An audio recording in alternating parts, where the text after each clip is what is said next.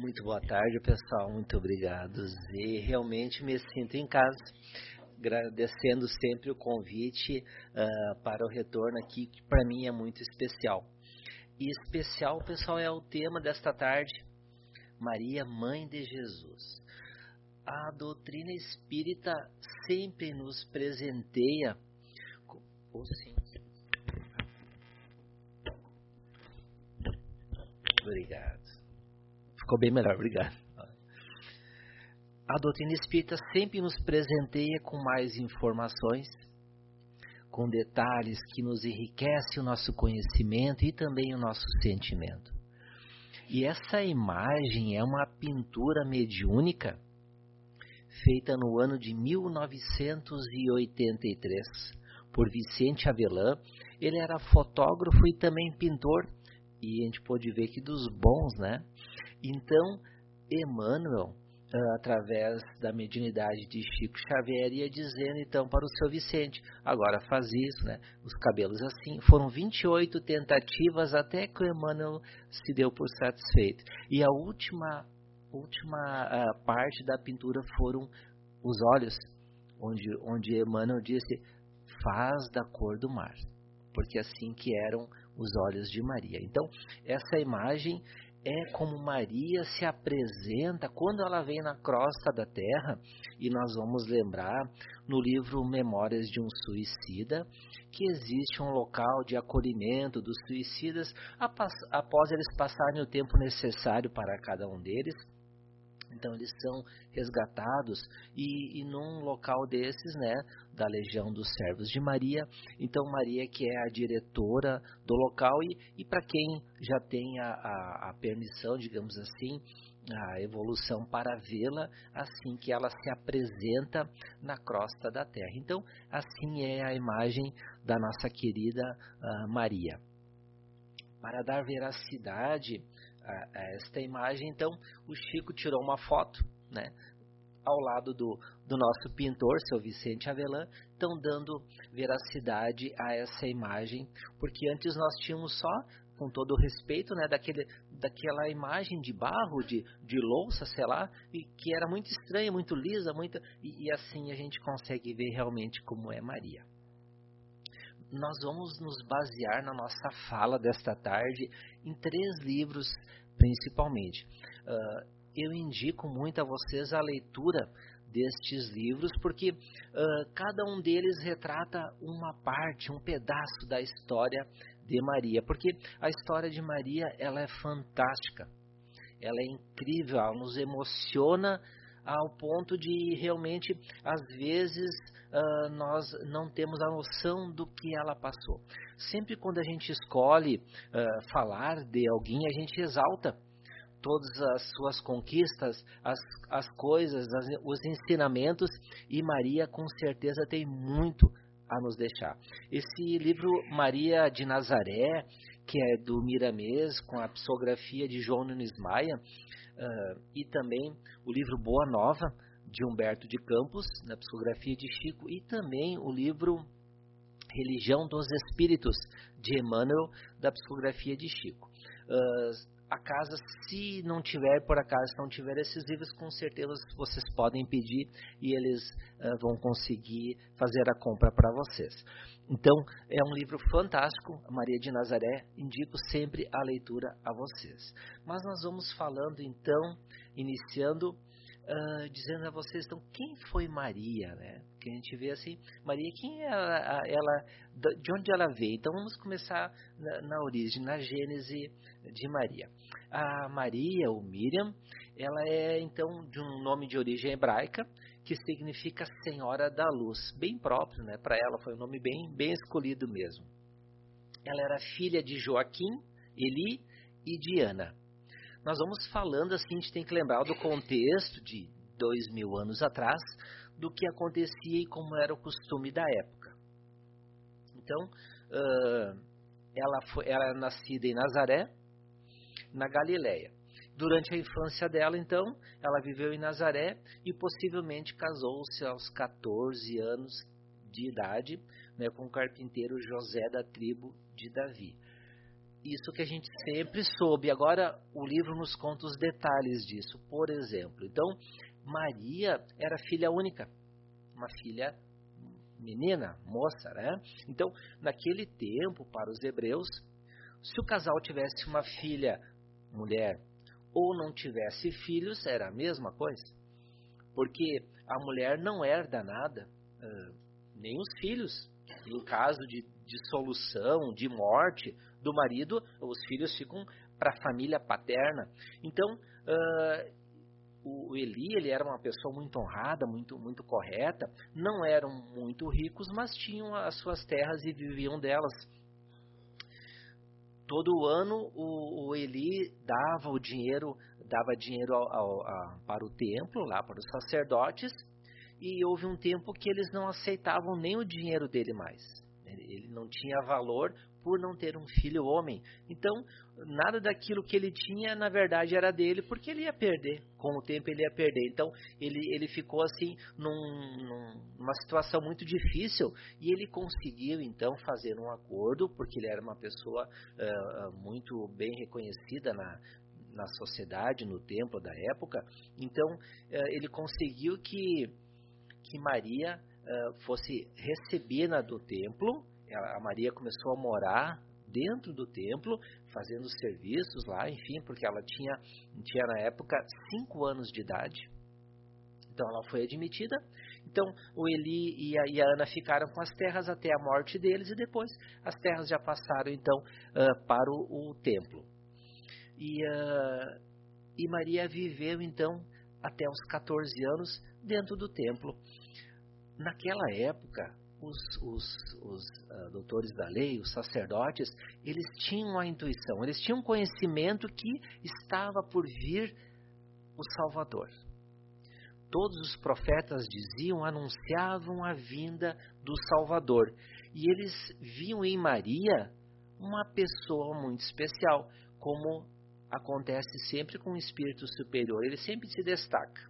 Não importa o contexto, ele, ele se destaca. E eles viam em Maria alguém que pudesse sim vir a ser a mãe mãe do Salvador, e isso incomodava-os, porque se ficasse tudo como estava, estava muito bom já, né? Ou se o Salvador viesse talvez com exércitos, quem sabe até do céu já com os exércitos e expulsasse os romanos, porque naquela época os hebreus, né, os judeus, eles eram escravos dos romanos.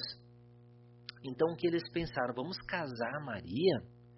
Porque daí tinha sempre aquela, aquela questão, né? aquela lenda que, que, uma, que uma mulher pura daria, uh, na, né, conceberia um, um, o Salvador, enfim, se ela casasse já não daria certo para Maria essa, essa lenda. Então casaram ela com José. José, à época, já tinha mais de 60 anos de idade. Ele era viúvo e nós vamos lembrar numa passagem onde Jesus já pregando o evangelho, ele, ele é chamado né, a atenção pelos discípulos dizendo, uh, olha tua mãe e os teus irmãos vieram te buscar. E daí ele, ele, ele complementa dizendo, mas quem é minha mãe e quem são meus irmãos? Lembra dessa passagem? Então, na verdade, eles eram irmãos por parte de pai, né, ou de mãe, enfim, porque eles já eram nascidos. O, o Jesus era chamado em casa assim de pequeno, porque ele era mais novinho. Então, eles eram irmãos assim só por consideração, não irmãos biológicos. Então, uh, Maria casou então uh, com José, ele já tinha essa idade bem avançada para a época. Nós vamos entender então uh, que nós vamos falar da história da Maria. E evidentemente que Jesus vai, vai ter que se misturar junto com a história, mas o nosso foco é Maria, tá pessoal? Então nós vamos continuando. Lembrando então que nos diz no livro que Maria foi escolhida no reino dos céus e depois chamada ao torvelinho da terra para cumprir os seus mandatos. Os espíritos nobres do seu reino acompanharam Maria desde que ela encarnou na terra até o desencarne dela. Então ela sempre esteve rodeado de vários espíritos nobres, sempre acompanhando Maria. Notem que Maria nunca sofreu violência ou outra coisa assim, sempre ela era muito protegida. Porque a dor que ela teria que passar era muito forte, mas não, não naquela época. Então ela era muito bem protegida. E foi Deus que escolheu Maria, ele escolheu Maria para ser a genitora de Jesus. Então, nós vamos continuando. Na Anunciação. Em Nazaré, onde Maria morava na época com José, uh, a população toda da cidade era em torno de 300 pessoas. Era um vilarejo bem pequeno. E eles tinham um poço coletivo de água. Só um. E hoje ainda só existe um poço coletivo de água em Nazaré. E era por volta das quatro horas da tarde que as mulheres iam, pegavam os, os seus vasos, enfim, iam lá nesse, nessa fonte buscar água.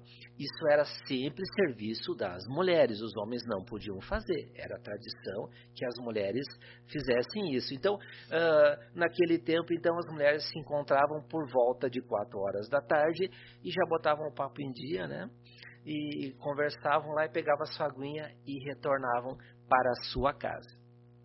Maria chega então, chega e, e ela é surpreendida né, com o aparecimento do anjo Gabriel. E, e o anjo diz então assim: Que a paz esteja com você, Maria. Você é muito abençoada e o Senhor está com você. E a Maria se assusta, como é que não ia se assustar, né? embora sendo um anjo, né? A gente imagina a vibração dele, mas ela se assustou com aquilo. E, e ainda nós encontramos a, a, a informação. E o anjo continuou: Não tenha medo, Maria. Deus está contente com você. Você ficará grávida e dará luz a um filho, porá o nome dele de Jesus. Ele será um grande homem e será chamado de Filho de Deus Altíssimo. E Maria, então, compreendendo toda a situação, ela, ela diz então: Eu sou uma serva de Deus.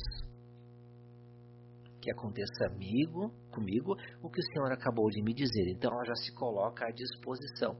A gente tem que lembrar que José também sonhou com, com, essa, com essa vinda de Jesus, porque naquela época imaginamos, né, uma mulher ficar grávida do nada, né? É estranho, né? Para acreditar. Então, José é um espírito muito superior já também e nos informa em outro livro que logo depois que ele desencarna, um tempo depois, ele já começa o trabalho uh, como um dos primeiros, um dos iniciadores das igrejas uh, no tempo depois para anunciar a boa nova de Jesus.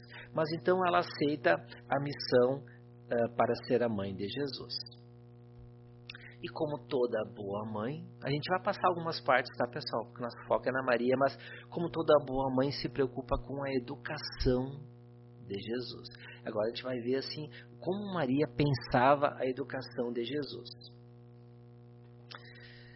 Após a famosa apresentação de Jesus, os doutores do templo, Maria recebeu a visita de Isabel e de seu filho na sua casinha pobre de Nazaré.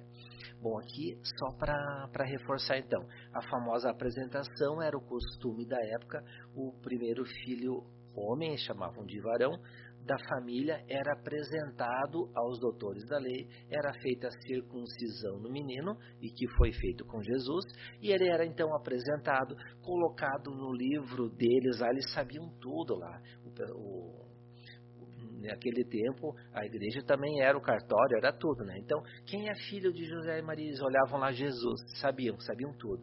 Então foi colocado o nome de Jesus, sendo filho de José e de Maria, e então eles retornaram para casa. Então, um tempo depois, uh, Maria recebe a visita de Isabel.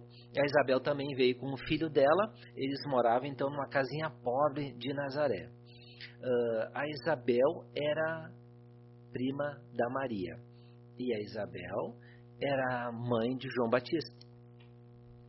Então João Batista e Jesus eram, eram meio parentes assim. Então uh, Jesus teve a oportunidade de dizer que entre os nascidos na carne, João Batista era o maior de todos, né, da época que é, estavam encarnados. Então uh, estavam a, a, Maria recebeu Isabel e estavam estavam João Batista e Jesus lá, né, brincando, daqui a pouco sumiram os dois. Daí quando a gente, a gente pensa assim, hoje em dia as crianças também somem, né? Cadê as crianças? A gente tem que correr atrás, né? E os dois sumiram. De longe, eles viram uh, onde Maria morava tinha um vale. É, era perigoso para as crianças estar perto. De longe, ele, a Maria e Isabel viram Jesus e João Batista conversando. Jesus gesticulava, mostrando as coisas para João Batista. Ele parecia assim um doutor explicando as coisas para, para alguém, né? Então assim era era Jesus. Então as duas ficaram assustadas porque estavam muito perto da, da descida do vale. Foram assim por trás deles, e pegaram eles na cintura pegaram a cintura e daí disse assim, Jesus, mas tu não sabe que eu me preocupo contigo, né? E daí, uh, e daí Jesus, uh, nas, sua, nas, suas brincadeiras, né, correram, correram para casa. Nessa época, eles tinham em torno de quatro anos e meio a cinco anos. O João Batista era um pouquinho mais velho, tinha alguns meses mais velho do que Jesus. No outro dia, então, eles foram, dormiram lá, como era o costume, de, pela manhã, uh, Isabel e João Batista iam sair, e Isabel disse para Jesus, uh, Jesus quer ir junto com nós, né, convidando ele para passear junto, quer ir junto com nós? Daí uh, Jesus disse, não, é necessário que João Batista vá primeiro, depois eu vou. Então já, com cinco anos já, ele, ele tinha já essas, essa consciência do que ia acontecer. É muito interessante a gente ver a consciência de tudo que Jesus precisava fazer, ele já sabia desde pequeno. Continuando então. Então Maria e Isabel conversando, né? Então Maria diz: essas crianças, ao meu ver, trazem para a humanidade a luz divina de um caminho novo. Meu filho também é assim, envolvendo meu coração numa atmosfera de incessantes cuidados. Então, esse é o, é o início da educação de Jesus. Continuando, então Maria diz: Por vezes vou encontrá-los a sós, Jesus, junto das águas, e de outras em conversações profundas com os viajantes que demandam a Samaria ou as aldeias mais distantes das adjacências dos lagos a gente tem que entender que na época, pessoal, os viajantes eram os mais bem informados. O que mais tinham, né? Sabiam, ah, morreu alguém, o rei foi deposto, não sei, tudo eles sabiam, né? E eles tinham muito conhecimento. Então, Jesus falava com eles de igual para igual. Nessa época já Jesus tinha em torno de sete para oito anos de idade. Dizendo a Maria, contando a história do que Jesus fazia. Quase sempre surpreendo-lhe a palavra caridosa que dirige às lavadeiras, aos transeuntes, aos mendigos, aos sofredores. Então Jesus sempre tinha uma palavra de consolo para essas pessoas esquecidas, hoje nós chamamos de pessoas invisíveis, né? Então elas, elas sempre existiram e Jesus sempre consolando-os ela disse, ele fala da comunhão de Deus com Deus com uma eloquência Nunca encontrei nas observações dos nossos doutores e contentemente ando a cismar em relação ao seu destino. Então, Jesus ainda é pequeno, olha que Maria tinha 10 anos de experiência, né? Viu, deve ter escutado algum sermão na época, alguma palestra dos doutores da lei, mas ela disse que ela nunca viu com tanta eloquência, com tanta firmeza, com tanta convicção, com tanto amor, com tanto carinho, quanto Jesus falava para as pessoas. Então, esse era o nosso, nosso Jesus já de pequeno. Continuando, ela diz ainda: ainda alguns dias, notem que ela conta né, as histórias de Jesus. Ainda alguns dias estivemos em Jerusalém, nas comemorações costumeiras, e a facilidade de argumentação com que Jesus elucidava os problemas que lhe eram apresentados pelos orientadores do templo nos deixou a todos receosos e perplexos. Então, uh, naquele tempo era costume das pessoas irem ficarem uma, duas semanas em Jerusalém, comemorando na época uh, a libertação da escravidão do Egito. Então, eles moravam muito longe, uh, vinham, vinham de, de, muitas vezes a pé em caravanas, como era o costume da época. Vinham em caravana, os homens vinham na frente, por segurança, as mulheres atrás. Então, uh, ele, ela, eles pegavam, eles ficavam assim tudo que é lugar, né? E Jesus sempre nos templos uh, era inquirido pelos doutores da lei. Eles faziam as perguntas e ele respondia com, e sem deixar dúvida para eles. E a gente vai lembrar também de Nicodemos quando quando vai ter com Jesus à noite para ninguém ver, né, para não para não ser descoberto pelos outros e pergunta sobre a reencarnação, né? Então, então eh, os doutores eles tinham conhecimento, mas na verdade o conhecimento era, não era muito profundo. Eles conheciam porque o Torá ele é baseado nas cinco obras primeiras do Antigo Testamento. É, é nisso que eles se baseiam. Então o conhecimento assim ele é um pouco restrito sobre muitos assuntos e Jesus com certeza domina a todos. Então Maria continua dizendo: Sua ciência não pode ser deste mundo, vem de Deus, que certamente se manifesta por seus lábios amigos da pureza. Então, então é assim que Maria estava vendo já o seu filho. Mas continuamos na educação. Conversei com José do pequeno preocupado com seu preparo conveniente para a vida. Então Maria tinha preocupação assim, o que Jesus vai fazer da vida, né, quando crescer, porque ele é pequeno, enfim, aquelas preocupações de mãe. Então o que, que ele podia fazer? Daí Jesus diz a ela no dia seguinte: Mãe, o que, que tu quer de mim? Né? Aquele adolescente, o que, que tu quer, mãe, né? Não, te, não tenho testemunhado a minha comunhão com o Pai que está nos céus?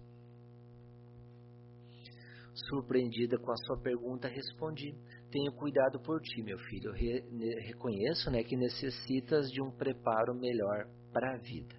Então, na, na sua busca de um, uma carreira para Jesus, num, num, naquele tempo as crianças começavam a trabalhar cedo, né? Ela, ela não sabia o que Jesus ia fazer. Ela era muito preocupada com essas questões. Ela não entendia bem ainda a missão de Jesus.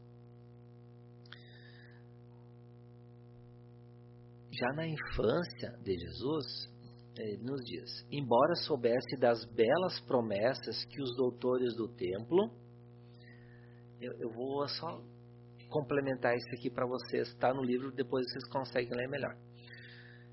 Quais são essas belas promessas? Jesus já tinha emprego garantido no templo. Pode parecer pouco, mas não é.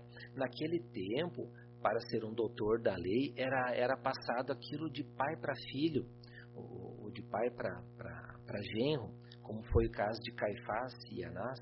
Então, um, né, o, Anás era, era, era sogro de Caifás, então aquilo era na família, porque era, era garantia de riqueza, de, de um trabalho bom, né? Porque era só apontar os defeitos para os outros, era, a, a sua reforma íntima era pouco pouco estudada, então ele tinha já essa bela promessa porque ele já tinha emprego garantido como um doutor do, do templo. Evidentemente que Jesus não veio para isso, nem pensava nisso, né? Mas ele já tinha dado a conhecimento, uh, os conhecimentos dele. Então Jesus aproximou-se de José e lhe pediu, com humildade, o admitisse em seus trabalhos.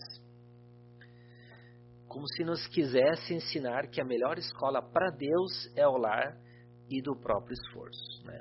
Então ele aperfeiçoou as madeiras da oficina, enchendo a casa de ânimo com muita alegria. Então a gente fica pensando né, em, em Jesus, assim, uh, um espírito perfeito, os móveis que ele fazia deve ser muito legal também, né? Ser muito bom. Mas então, Jesus uh, trabalha na carpintaria com José. Nessa época, não aparece no Evangelho, mas nessa época, uh, Jesus contava em torno de 12 a 13 anos é, que José desencarna. Então, Jesus continua na carpintaria sustentando a família, como era o costume da época. Depois, quando ele começou a então a falar sobre a boa nova, a iniciar o seu mandato, né, de amor para nós, ele então a Maria foi foi era sustentada por seus parentes, pelos seus uh, vizinhos mais próximos também, como era o costume da época, para que a mulher pudesse ter um, um, um ganho. Então era o costume da época assim. Então essa foi a infância do Cristo. Da infância a gente já vai passar para a crucificação, porque a história é de Maria, né? Então tem toda a questão da, da, da boa nova, da, da explanação de Jesus. Mas na parte da crucificação, que toca muito o aprendizado para nós, nós vamos lembrar então que era a noite e João bate na casa de Maria, chamando ela de mãe já, bate lá, mãe, mãe Maria, mãe Maria, ela pega e abre, abre a, a, a porta da casa e daí ele diz, Jesus foi preso. Jesus foi preso. E daí ela diz, mas o que, que Jesus fez, né? Jesus não era violento, né? O que, que Jesus fez? E daí eles, não, ele foi acusado de revolução, de insurreição e, e daí foi preso. Daí ela disse, então nós vamos lá, nós vamos lá ver Jesus. E daí João, que tinha na época 17 anos, não tinha 18 ainda, ele diz, não, mas é muito perigoso, senhora. Muito perigoso nós sairmos à noite. A gente vai lembrar no contexto que era tudo escuro. A gente imagina quando sai a luz na cidade, né? Não se enxerga nada. E era sempre assim. Tinha alguma tocha, alguma coisa nos prédios principais, no, no, nos locais mais importantes, mas fora isso era, era tudo muito escuro e era muito perigoso. O, os bandidos uh, estavam na rua à espreita de qualquer um que passasse. Ela, então ela diz, ela coloca um chale preto que ela tinha, como era o costume do uso da época, e ela disse, não, mas eu quero ver Jesus. Então os dois foram. Chegando na casa de Caifás não tinha mais nada lá. Já tinha terminado o julgamento.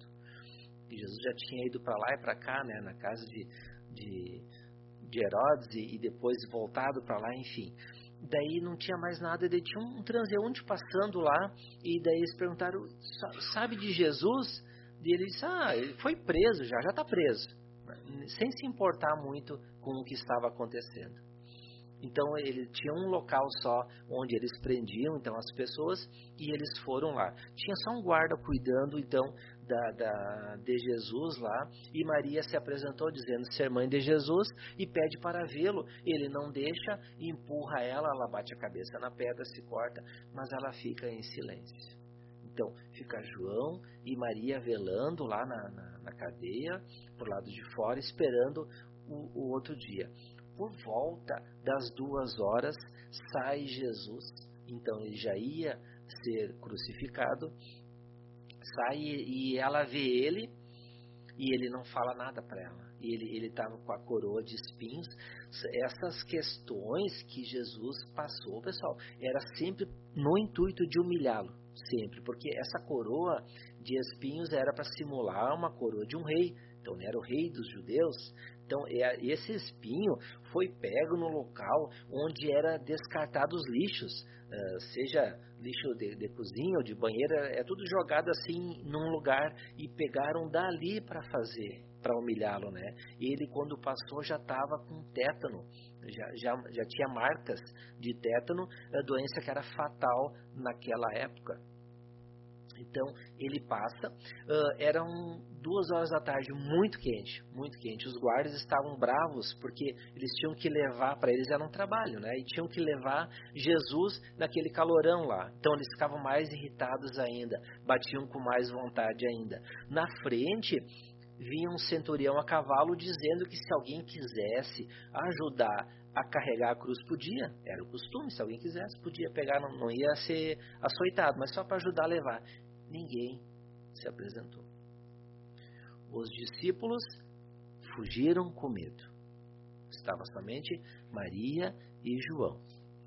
Todos eles saíram e Maria assistindo tudo na Via Dolorosa, na Via Crucis, né? olhando o espancamento até uh, enquanto Jesus não conseguiu mais carregar a cruz, que a cruz em torno tinha em torno de 70 quilos, mais ou menos, e Jesus pesava 60 e poucos quilos. Então ela é mais pesado que ele, né? Claro que arrastando ela fica mais leve, mas era muito pesado e era uma lombinha acima, então era muito difícil. Então, teve um momento lá então que, que o guarda chamou o Sirineu, que não queria ajudar, mas teve então por obrigação, ajudou a carregar a cruz. Chego no monte, Monte Gólgota, então uh, Maria consegue só ficar de olho fechado e quieta. Ela, ela via os martelar nos ossos de Jesus e ele ele tinha aquela dor, né? ele não gritava, mas tinha, sabe quando tinha aquela dor contida, assim, com aquele, com aquele grito segurado dentro da garganta, assim, pela dor que, que foi o momento. Eram pregos de 10 a 12 centímetros, mais ou menos, e depois eles batiam ainda o prego de volta para que ele não não voltasse, né? Porque o, corpo não voltasse na cruz. Então levantaram a cruz e junto com os outros dois bandidos, todas essas questões para a humilhação de Jesus. Os guardas embaixo, jogando, fazendo suas apostas, e Jesus lá.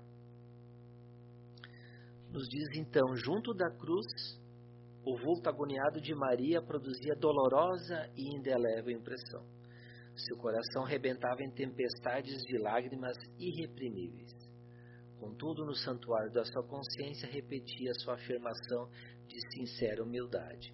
Faça-se na escrava, na serva, a vontade do Senhor. E ela sempre bem amparada, sempre pensando. A gente pode imaginar a dor que é ver um filho naquela situação.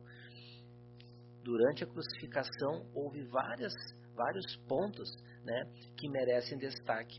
Uh, aquele, aquele ladrão que se arrependeu, que era o Dimas, que a mãe, mãe dele, a Tamar, estava na frente também da cruz, como Maria, chorando, e ele pede então, né, para Jesus, né, que quando ele chegasse no paraíso que lembrasse dele, lembra? E daí Jesus diz, né, uh, tenha certeza que quando eu estiver no paraíso, né, tu também vai estar. E daí a Maria vai lá, abraça a Tamar e diz, uh, tu pode crer que o teu filho vai estar tá no paraíso, porque se o meu filho falou, pode crer que vai acontecer. Então, aquilo, ainda naquele momento, conseguiu aliviar uma outra mãe. Depois, a tempestade, a morte de Jesus na cruz, um turbilhão de coisas acontecendo ao mesmo tempo. O Sirineu então empresta, né, o, o local para o, sepultamento de Jesus. Descem, ela desce a, o Gólgata, ela fica lá onde onde era onde foi aconteceu a última ceia, fica lá no cenáculo. Os outros discípulos estão lá assustados, com muito medo. Judas já tinha se suicidado. Pedro estava com tanta vergonha que ele não conseguia nem falar com ninguém por ter traído Jesus. Passou-se os três dias e veio Maria de Magdala dizendo: Mãe, eu vi Jesus. Ele apareceu para mim. E daí Tiago, um dos discípulos, diz: Apareceu para ti? porque Maria de Magdala era, era antes era prostituta, né? Então ele apareceu para ti, ele falou duas vezes assim, como quem duvida totalmente, né? Daí ele diz, apareceu para ti, logo para ti. Daí uh, e não para nós que sempre caminhamos com ele. E Maria diz então, minha filha, se tu dizes, eu acredito. E daí Tiago fica naquela posição, né? E depois uh, Jesus aparece para, para os dois na estrada de Emaús e aparece para eles também. E, va, e vai continuando. Então, Maria fica lá por um tempo, é fundada a, a Casa do Caminho. Tiago já é morto. Naquele tempo também, o Saulo manda matar o Estevão todos os acontecimentos Maria vivenciando. Então ela pega e continua a sua vida. Ela lembra do que Jesus falou na cruz ainda, quando olhou para ele e disse: Meu filho, meu filho, o que os homens fizeram contigo?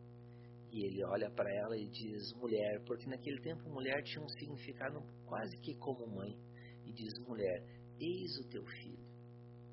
E apontando para João. E para João, sim, filho, esse, essa é tua mãe. Ela lembra disso e os dois saem dali, porque a perseguição aos cristãos era muito forte. Então, os dois vão para Éfeso, que hoje é na Turquia. Maria atendia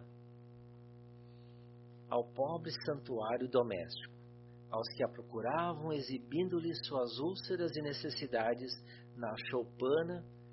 Então era conhecida pelo nome de Casa da Santíssima. Então, uh, o fato teve origem em certa ocasião, quando o miserável leproso que foi atendido foi curado suas feridas, e sim, Maria também curava a lepra.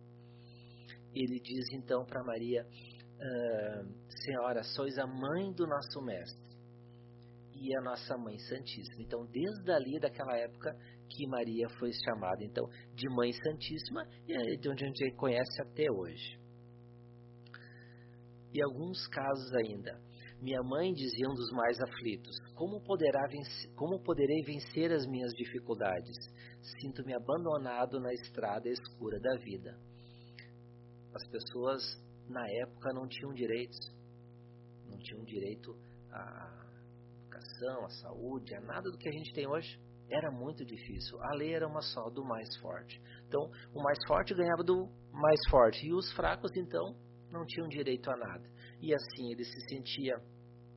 E Maria, sempre com o consolo, disse aquela frase, muito bem dita pela Zena na nossa prece: Isso também passa. Nas todas as nossas dores, todos os momentos difíceis, podemos acreditar: isso também passa. E teve então o seu retorno à pátria espiritual. No mês de agosto do ano de 67 foi o retorno de Maria. Se a gente pensar então, né, que o, contamos o calendário no, no ano de nascimento de Jesus e ela teve uh, o filho com aproximadamente de 15 a 16 anos. Então Maria era já uma senhora com 82, 83 anos de idade. Já os seus cabelos já eram pintados pela neve do tempo. Ela era já uma, uma senhora já com o cabelo bem branquinho. Ela estava uh, numa noite, naquelas que a gente tem saudade, às vezes demasiada, e ela, ela se senta na, na porta da soleira da, da sua casa, contemplando o mar ao longe e, e lembrando de tudo que ela passou, da sua vida com Jesus. E ela estava então elevada em suas meditações, e quando viu um, um um transeunte, um, um pedinte, como era o costume, todos iam lá, ajoelha-se nos seus pés e diz: Minha mãe, vem te fazer companhia e receber a tua bênção. O peregrino lhe falou do céu, confortando-a delicadamente, falando das coisas do céu, da, da de, de quanto uh, o amor de Deus nos transforma, nos modifica. E ela pensava, mas que mendigo, né? Seria aquele que acalmava as dores secretas da sua alma saudosa, com bálsamos tão doçorosos. Foi quando o hóspede anônimo lhe estendeu as mãos generosas e disse: Minha mãe, vem em meus braços. Nesse instante, fitou as mãos nobres que lhe ofereciam num gesto da mais bela ternura. E dela viu as úlceras na mão de Jesus. E disse: Meu filho, meu filho, as úlceras que te fizeram. No ímpeto de amor, Maria fez um movimento para se ajoelhar aos pés de Jesus. Queria abraçá-lo, beijar as suas mãos, e Jesus, amparando-a, disse num gesto carinhoso: Sim, minha mãe, sou eu. Venho buscar-te, pois meu pai quer que sejas no meu reino a rainha dos anos. Naquele instante, então, Maria tem, um, tem como um delírio. Ela não passa muito bem. É levada para a cama e no alvorecer ela se sente como se estivesse flutuando, fora do corpo. Um um coral de, de espíritos de luz cantando músicas para ela. E ela se sentia leve, muito bem, sentiu então que tinha chegado a hora já da sua morte física. E ela viu que ela pensou no, no, Rio Jordão, ela lembrou e como num transporte automático, ela, ela conseguiu ver a imagem, ela entendeu que onde o seu pensamento, onde ela pensasse, ela poderia estar. Lembrou das perseguições aos cristãos, onde Nero era implacável, era protagonista na morte dos cristãos. Pensou então em Roma, viu-se em Roma, no, no, nos grandes casarios, no, no, fórum, viu o circo de Roma, adentrou o circo, viu aquela multidão que contava em torno de 150 mil pessoas assistindo. Eram a ralé, eram os ociosos da sociedade que se compraziam com a morte. Eles estavam todos lá. Maria desce ainda mais e vai ao subsolo, onde encontra em torno de 50 cristãos, velhos, crianças, doentes, mães. Os velhos quase não sabiam por que estavam lá. As crianças se reencostavam nas suas mães com muito medo, as mães apavoradas. Os animais em jaulas muito próximos dele, onde era possível escutar o barulho dos animais famintos. Eram tigres de bengalas, leões vindo da Ásia, onças, todos animais ferozes, e eles sabiam o que ia acontecer. Maria vê então o desespero deles e vê uma jovem num canto e diz para ela assim, olhando para ela, diz: Minha filha, canta.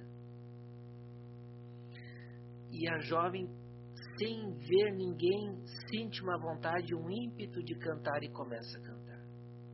Aquela música anima os corações daquelas pessoas que em poucos instantes estariam mortos. E os guardas vêm, abrem os portões e empurram a todos e eles cantam de forma serena. Entram num circo e em poucos instantes todos estão mortos todos conduzidos à espiritualidade já pela Maria e recebidos no abraço, no coração de Jesus. E assim a nossa querida Maria se despede da encarnação na Terra. E a gente agradece fundo do nosso coração por esse belo exemplo de amor a todos nós. Queridos, muito obrigado. Que assim seja, graças a Deus.